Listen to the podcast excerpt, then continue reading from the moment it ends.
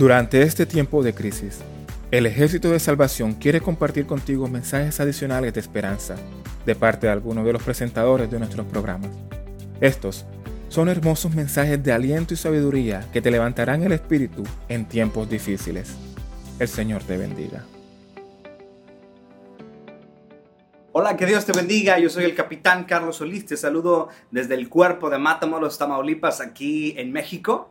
Sabes, quiero contarte algo rápido. El otro día me levanté con mucha incertidumbre, me levanté asustado, como muchas de las familias alrededor del mundo.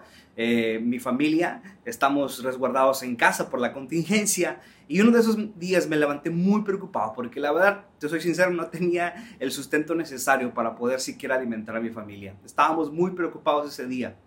Estaba tan preocupado que solamente quise sentarme con uno de mis hijos, mi hijo mayor, y, poder ver lo que se veía por la ventana. En eso vimos unos pajaritos que se, que, se arrimaban a un árbol. Mi hijo me dijo, mira papá, mira, papá, Dios le da de comer a las aves. Dios cuida de los pajaritos, papá. En ese momento me di cuenta que mi hijo estaba citando un versículo muy hermoso. Mateo 6:26. Mira a las aves de los cielos, que no siembran ni ciegan ni recogen en graneros, pero vuestro Padre Celestial las alimenta. ¿Que acaso no son ustedes más importantes que ellos? Abracé a mi hijo y le dije, sí, sí, hijo, Dios cuida de las aves y también de nosotros.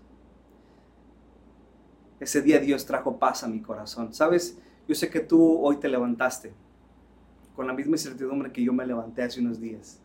Sé que probablemente hoy amaneciste y perdiste tu empleo. Tal vez estás preocupando por las situaciones que están anunciando en las noticias, en redes sociales, y eso ha causado una depresión en tu corazón. Pero yo quiero decirte una cosa, quiero pedirte el día de hoy que fijes tus ojos en Cristo. Fija tus ojos en Cristo, como dice este hermoso canto, dice, y lo terrenal ya no va a tener valor. La Biblia nos dice, en el mundo tendréis aflicción, mas confiad, yo he vencido al mundo. Quiero pedirte que enfoques tu mirada en Cristo Jesús. Cuando le enfoques completamente encontrarás esa paz que sobrepasa todo entendimiento. Recuerda las palabras de nuestro Señor Jesucristo. Mi paz os dejo, mi paz os doy. No como el mundo la da. Yo se las doy, dice el Señor. Deseo de todo corazón que la paz de Dios inunde tu hogar.